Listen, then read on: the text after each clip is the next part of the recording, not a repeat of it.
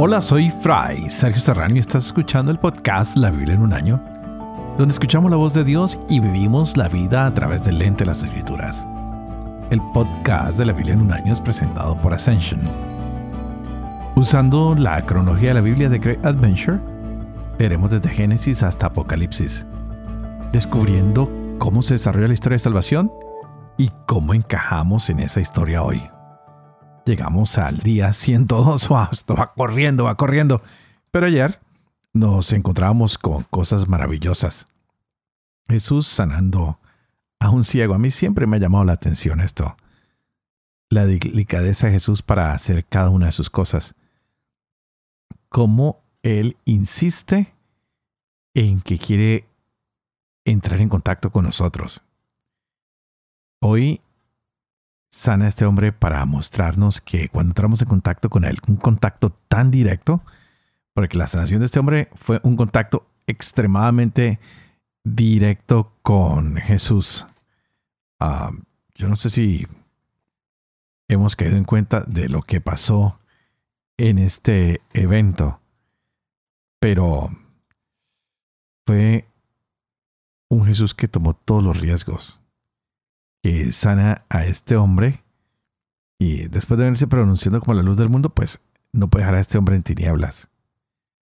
Y qué interesante sería que nosotros nos diéramos cuenta que la intención de Jesús es siempre que nosotros podamos ver, que encontremos la luz, que dejemos la ceguera atrás y que podamos decir, yo era ciego, pero ahora veo.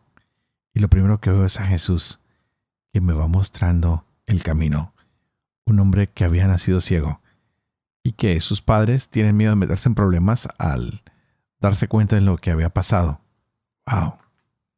Vamos a seguir registrando tantos milagros que hay en nuestra vida y que a veces no permitimos que sean conocidos.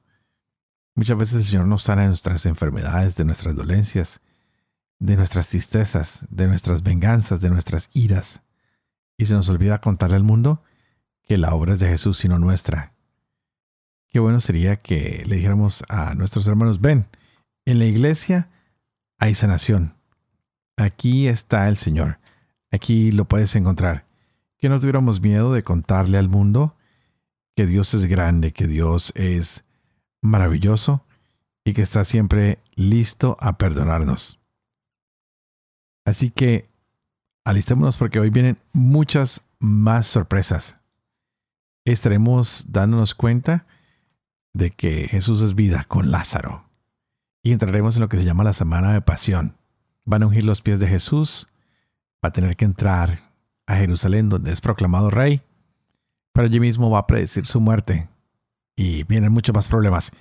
Así que leeremos Juan capítulos 10 12, Proverbios capítulo 6, versos del 1 al 5.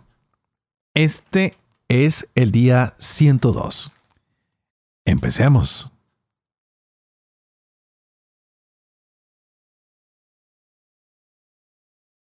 Juan capítulo 10. En verdad, en verdad les digo, el que no entra por la puerta en el redil de las ovejas, sino que escala por otro lado, ese es un ladrón y un salteador. Pero el que entra por la puerta es pastor de las ovejas. A éste le abre el portero, y las ovejas escuchan su voz. Y a sus ovejas las llama una por una y las saca fuera. Cuando ha sacado todas las suyas, va delante de ellas, y las ovejas le siguen, porque conocen su voz. Pero no seguirán a un extraño, sino que huirán de él, porque no conocen la voz de los extraños. Jesús les dijo esta parábola, pero ellos no comprendieron lo que les hablaba. Entonces Jesús les dijo de nuevo, En verdad, en verdad les digo, yo soy la puerta de las ovejas. Todos los que han venido delante de mí son ladrones y salteadores, pero las ovejas no los escucharon. Yo soy la puerta. Si uno entra por mí, estará a salvo. Entrará y saldrá y encontrará pasto. El ladrón no viene más que a robar, matar y destruir. Yo he venido para que tengan vida y la tengan en abundancia. Yo soy el buen pastor. El buen pastor da su vida por las ovejas. Pero el asalariado que no es pastor, a quien no pertenecen las ovejas, ve venir al lobo, abandona las ovejas y huye.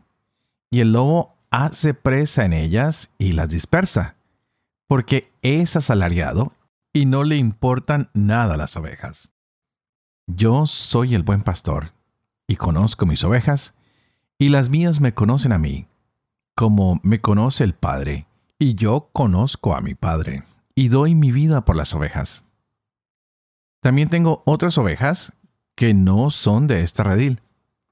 También a esas las tengo que conducir y escucharán mi voz, y habrá un solo rebaño, un solo pastor.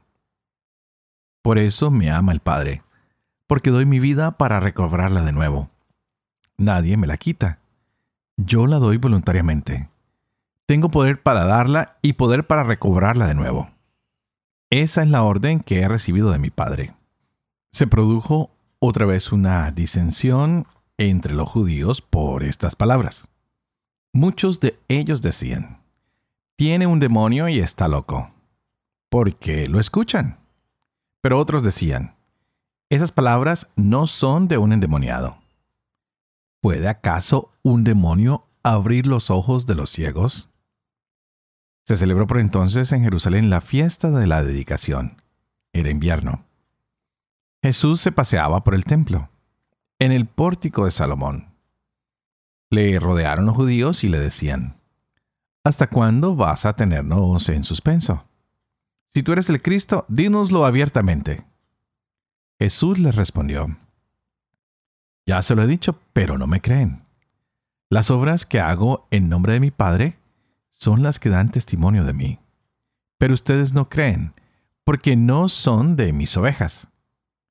Mis ovejas escuchan mi voz. Yo las conozco y ellas me siguen. Yo les doy vida eterna y no perecerán jamás, y nadie las arrebatará de mi mano.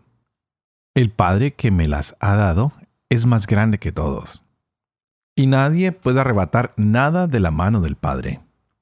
Yo y el Padre somos uno. Los judíos trajeron otra vez piedras para apedrearlo.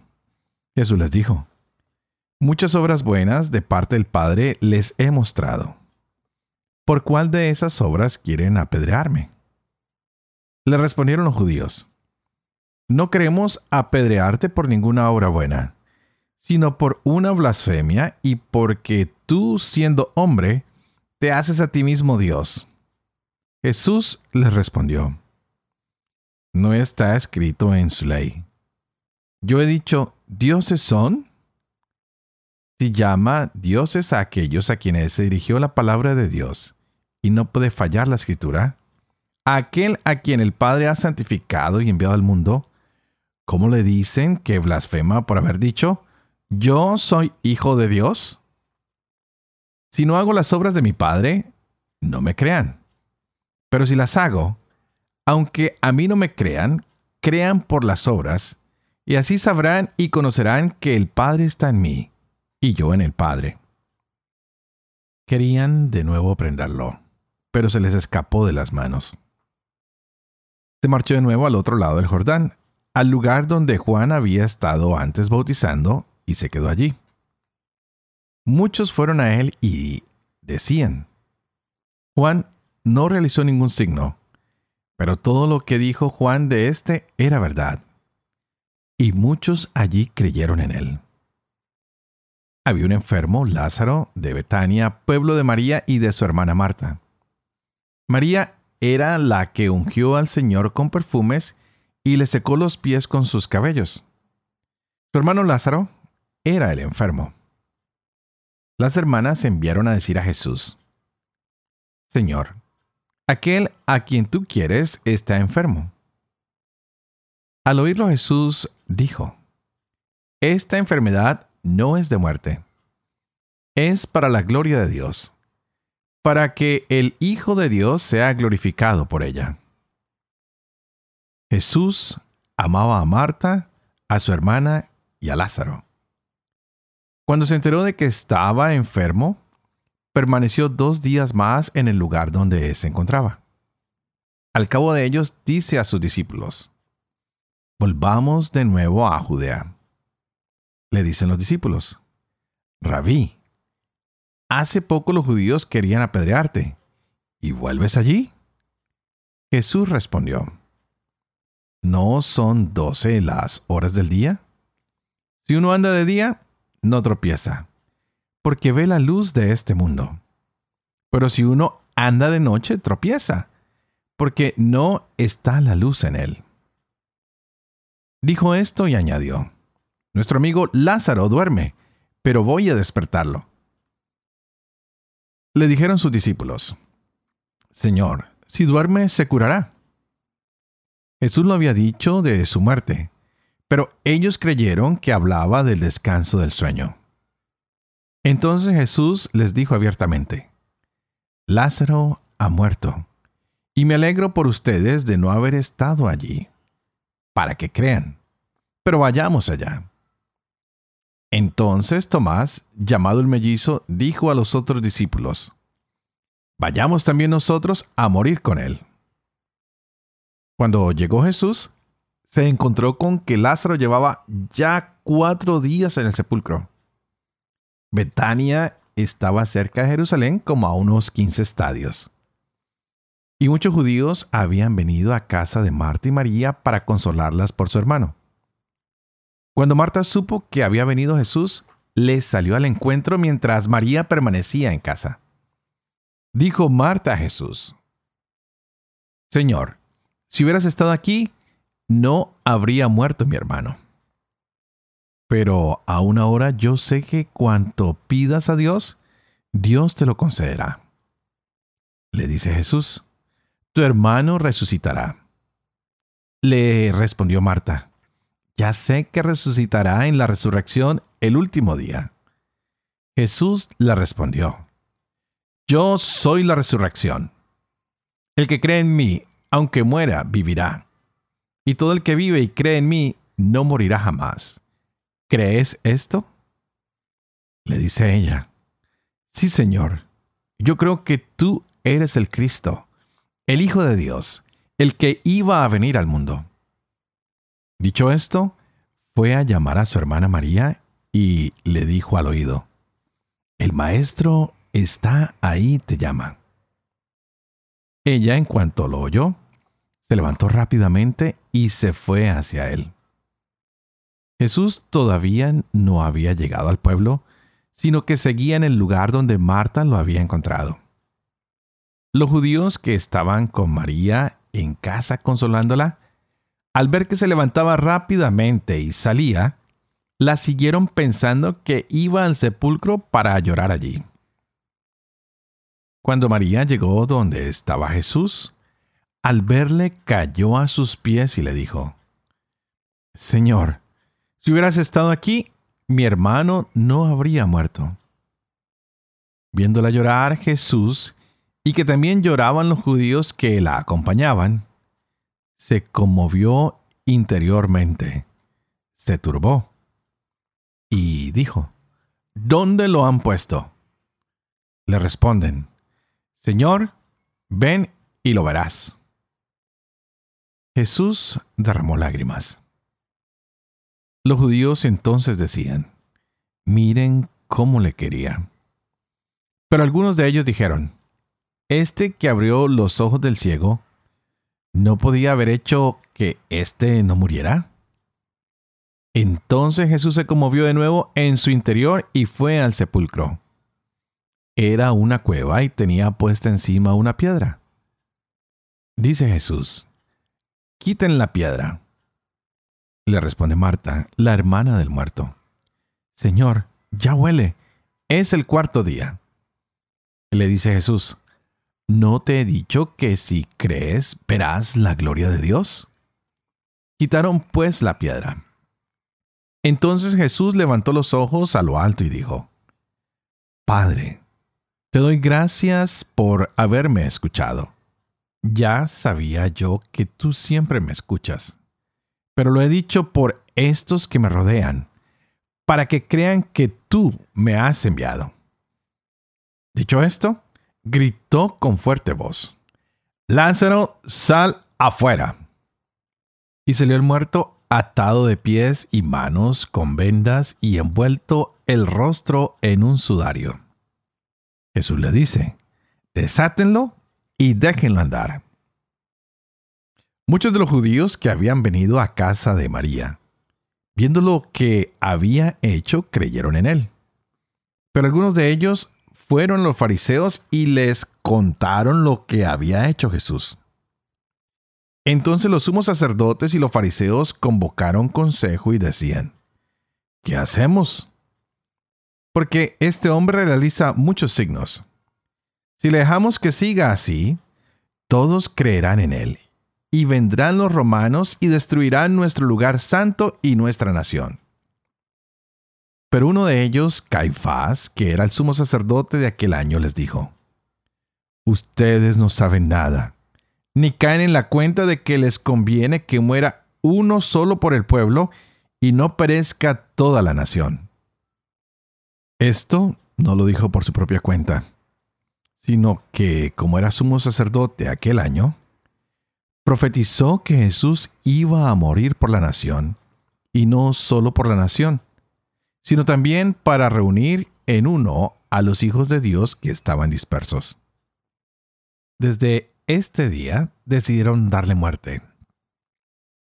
Por eso Jesús no andaba ya en público entre los judíos, sino que se retiró de allí a la región cercana al desierto, a una ciudad llamada Efraín, y allí residía con sus discípulos.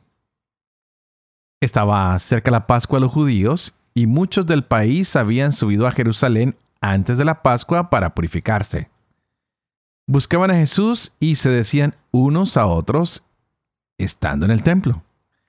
¿Qué les parece? ¿Que no vendrá a la fiesta? Los sumos sacerdotes y los fariseos habían dado órdenes de que si alguno sabía dónde estaba, lo notificara para detenerlo.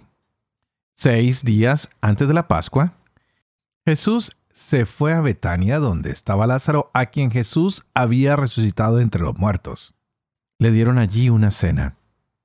Marta servía y Lázaro era uno de los que estaban con él a la mesa. Entonces María, tomando una libra de perfume de nardo puro, muy caro, ungió los pies de Jesús y los secó con sus cabellos. Y la casa se llenó del olor del perfume. Dice Judas Iscariote, uno de los discípulos, el que lo había de entregar. ¿por qué no se ha vendido este perfume por 300 denarios y se ha dado a los pobres? Pero no decía esto porque le preocuparan los pobres, sino porque era ladrón y como tenía la bolsa, se llevaba lo que echaban en ella.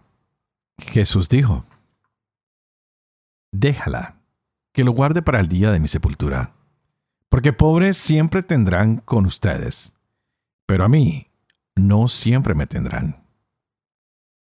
Gran número de judíos supieron que Jesús estaba allí y fueron no solo por Jesús, sino también por ver a Lázaro, a quien había resucitado entre los muertos. Los sumos sacerdotes decidieron dar muerte también a Lázaro, porque a causa de él, muchos judíos se les iban y creían en Jesús. Al día siguiente, al enterarse la numerosa muchedumbre que había llegado para la fiesta, de que Jesús se dirigía a Jerusalén, tomaron ramas de palmera y salieron a su encuentro gritando, Sana, bendito el que viene, en nombre del Señor, y el Rey de Israel. Jesús, habiendo encontrado un borriquillo, se montó en él, según está escrito. No temas, hija de Sión. Mira que viene tu rey montado en un burrito. Esto no lo comprendieron sus discípulos de momento. Pero cuando Jesús fue glorificado, cayeron la cuenta de que esto estaba escrito sobre él y que era lo que habían hecho. La gente que estaba con él cuando llamó a Lázaro a la tumba y le resucitó entre los muertos, daba testimonio. Por eso también salió la gente a su encuentro, porque habían oído que él había realizado aquel signo.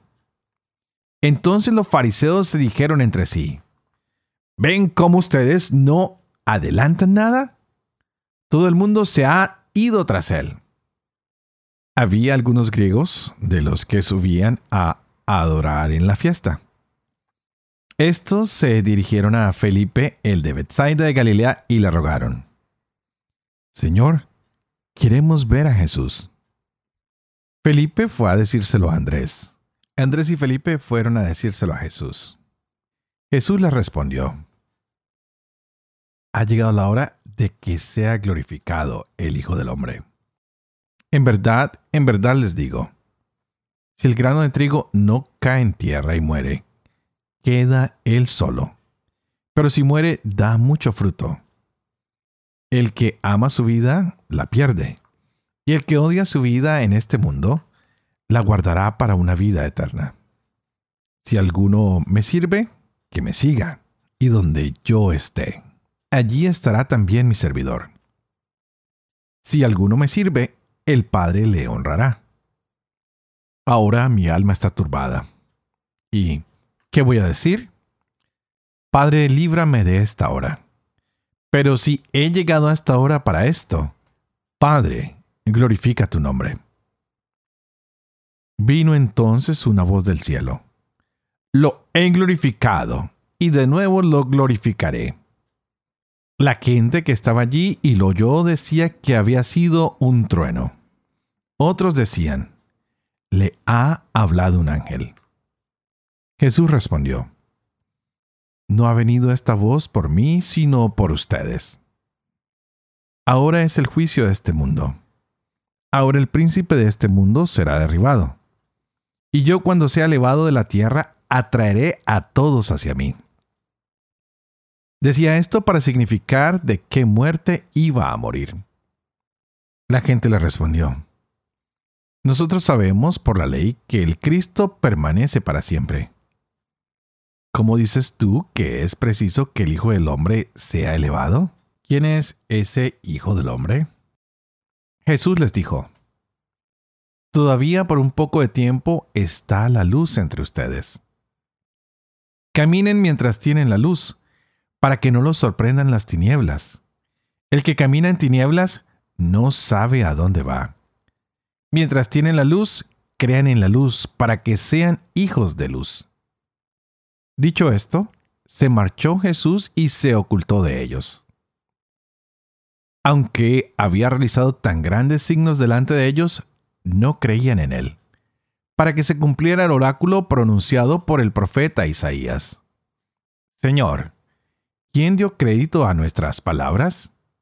Y el brazo del Señor, ¿a quién se le reveló? No podían creer, porque también había dicho Isaías ha cegado sus ojos, ha endurecido su corazón para que no vean con los ojos, ni comprendan con su corazón, ni se conviertan, ni yo los sane. Isaías dijo esto porque vio su gloria y habló de él. Sin embargo, aún entre los magistrados muchos creyeron en él, pero por los fariseos no lo confesaban, para no ser excluidos de la sinagoga, porque prefirieron la gloria de los hombres a la gloria de Dios. Jesús gritó y dijo, El que cree en mí, no cree en mí, sino en aquel que me ha enviado. Y el que me ve a mí, ve a aquel que me ha enviado. Yo, la luz, he venido al mundo para que todo el que crea en mí no siga en las tinieblas. Si alguno oye mis palabras y no las guarda, yo no le juzgo, porque no he venido para juzgar al mundo, sino para salvar al mundo. El que me rechaza y no recibe mis palabras, ya tiene quien le juzgue. La palabra que yo he hablado, esa le juzgará el último día. Porque yo no he hablado por mi cuenta, sino que el Padre que me ha enviado, me ha mandado lo que tengo que decir y hablar. Y yo sé que su mandato es vida eterna. Por eso lo que yo hablo, lo hablo como el Padre me lo ha dicho a mí.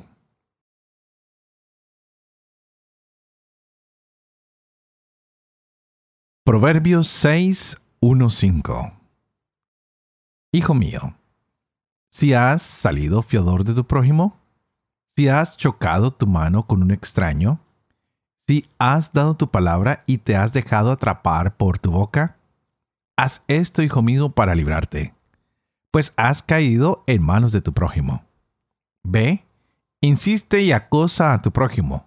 No te entregues al sueño, ni te des un momento de reposo. Escapa como gacela de la trampa, como pájaro de la red del cazador. Padre de amor y misericordia, tú que haces elocuente la lengua de los niños, educa también la mía, infunde en mis labios la gracia de tu bendición. Padre, Hijo y Espíritu Santo. Y a ti te invito para que pidas al Espíritu Santo que abra nuestra mente y nuestro corazón para que podamos gozar de esta palabra que Dios nos regala hoy para nuestras vidas. Y qué regalo tan hermoso el que nos ha dado hoy el Señor. Nos dice, yo soy el buen pastor. Así que hoy no vemos a un Jesús poderoso, sino vemos a un Jesús que se hace siervo, que enfatiza que es humano, pero que es igual que Dios y va resaltando todas estas hermosas características de quien es pastor, de quien puede venir a servir al redil, a las ovejas, quien sabe que el redil de él es público, ahí hay ovejas suyas y hay ovejas que pertenecen a otro redil, pero que él las debe cuidar. Él va a pasar la noche con ellas allí, las va a librar de los tiranos, de los ladrones, del lobo. Y él se va a dedicar a este servicio y no va a abandonarlas en la noche cuando todo está oscuro. Wow, no, no, no, no. El rey aquí está representando a cada uno de nosotros, no solo al pueblo de Israel, sino hoy también te representa a ti. Y nos damos cuenta que este pastor ha nacido en Belén para mostrarnos que viene de la estirpe de David y que lo va a dar todo por nosotros. Wow. A mí definitivamente estos evangelios cada día me tocan y me tocan y me tocan y me tocan y me tocan más. No sé qué está pasando, pero hoy Juan ah, no registra muchas parábolas, no muchas metáforas, pero sí nos muestra esta linda descripción de quién es Jesús, que no solamente llama a sus ovejas por nombre, sino también las guía. Y sus ovejas, Él las puede llamar porque ellas conocen su voz. Y Él también las puede guiar afuera a cualquier campo y ellas les siguen. Porque Él es el buen pastor y las ovejas reconocen su voz. Qué lindo sería que predicáramos la palabra del Señor y el mundo lo escuchara y abriera el corazón y escucharan su voz. Que no se dejaran engañar por estos falsos profetas que hay hoy en día que están mostrando algo que no es del Señor. La prosperidad es de Dios y hay que celebrarla, pero cuando no hay prosperidad también hay que celebrar y hay que ser fieles a Dios. Siempre mantenernos fieles a Dios porque Él se mantiene fiel con nosotros. Él vendrá a darnos luz en cualquier momento. Él vendrá a ser el pan que nos da vida y por eso hoy también teníamos narraciones tan hermosas como es la entrada de Jesús en Jerusalén. Y la gente cree que es un rey que viene a hacer una guerra y no, es un Dios que viene a dar vida. Por eso hoy vemos a un Jesús que llora ante la tumba de su amigo que ha sido sepultado, pero que gracias a esta muerte otra vez podemos ver la gloria del Señor, porque Jesús lo llama a Lázaro entre los muertos y lo resucita, y Jesús declara que Él es la resurrección y la vida, y nos da evidencia de esto. Así que no vamos a tener más miedo de la muerte, porque con Jesús hay victoria. Vamos a llegar con Él a la cruz, pues es ahí donde vamos a ser bañados con su sangre, con esa sangre que nos limpia de nuestro pecado, y que nos hace nuevos, que no permita ya esta sangre del Señor que nos contaminemos y que nos ensuciamos, sino todo lo contrario, que tú y yo podamos demostrar que estamos en común unión y en compañerismo con Él para invitar a otros a rendirse, a los pies del Maestro. Que digamos Osana al Hijo David porque es Él quien reina hoy en nuestro corazón, quien reina en nuestras vidas, porque en Cristo hay victoria. En Cristo encontramos la plenitud de nuestra vida. Padre de amor y misericordia, hoy límpianos con tu sangre y permítenos orar los unos por los otros, para que seamos fieles a este pastor bueno, a este pastor sublime que nos has mandado en la persona de Cristo, quien ha venido a darnos vida, luz, a ser alimento para el mundo. Permítanos, Señor, vivir con fe esto que estamos leyendo y esto que estamos reflexionando. Que nosotros también podamos salir y contarle al mundo que tú eres la verdad, la vida, el pan que nos nutre y que podamos hoy recibir tu bendición, que la del Padre, la del Hijo y del Espíritu Santo. Que esta bendición descienda sobre cada uno de ustedes y los acompañe siempre. Que Dios los bendiga.